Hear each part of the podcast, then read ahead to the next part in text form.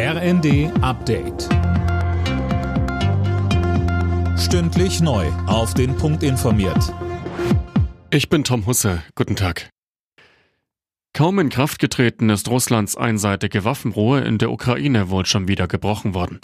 Kiew meldet, dass Städte im Osten des Landes angegriffen wurden, darunter Kramatorsk. Das russische Verteidigungsministerium sagt dagegen, die Armee halte den Waffenstillstand ein. Die Feuerpause sollte während des orthodoxen Weihnachtsfestes von heute Vormittag bis morgen Abend gelten.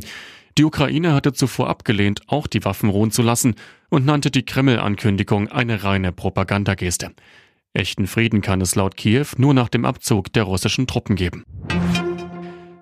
Der ukrainische Präsident Zelensky hat sich bei Deutschland für die geplante Lieferung von Panzern und Abwehrraketen bedankt. Er spricht von einer sehr wichtigen Entscheidung.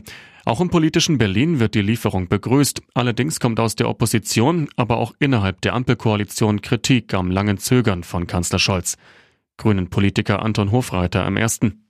Wenn diese Panzer früher geliefert worden wären, dann wären weniger ukrainische Soldaten gestorben, das muss man ganz klar sagen. Und es hätte die Ukraine früher in die Möglichkeit versetzt, mehr besetzte Gebiete zu befreien und damit die Zivilbevölkerung schneller vom russischen Terror zu befreien.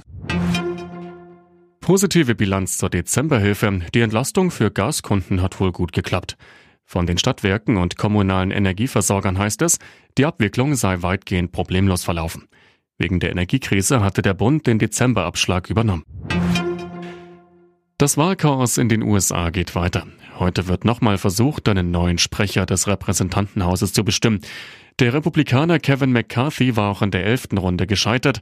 Rechte Hardliner seiner Partei halten ihn für zu moderat. Alle Nachrichten auf rnd.de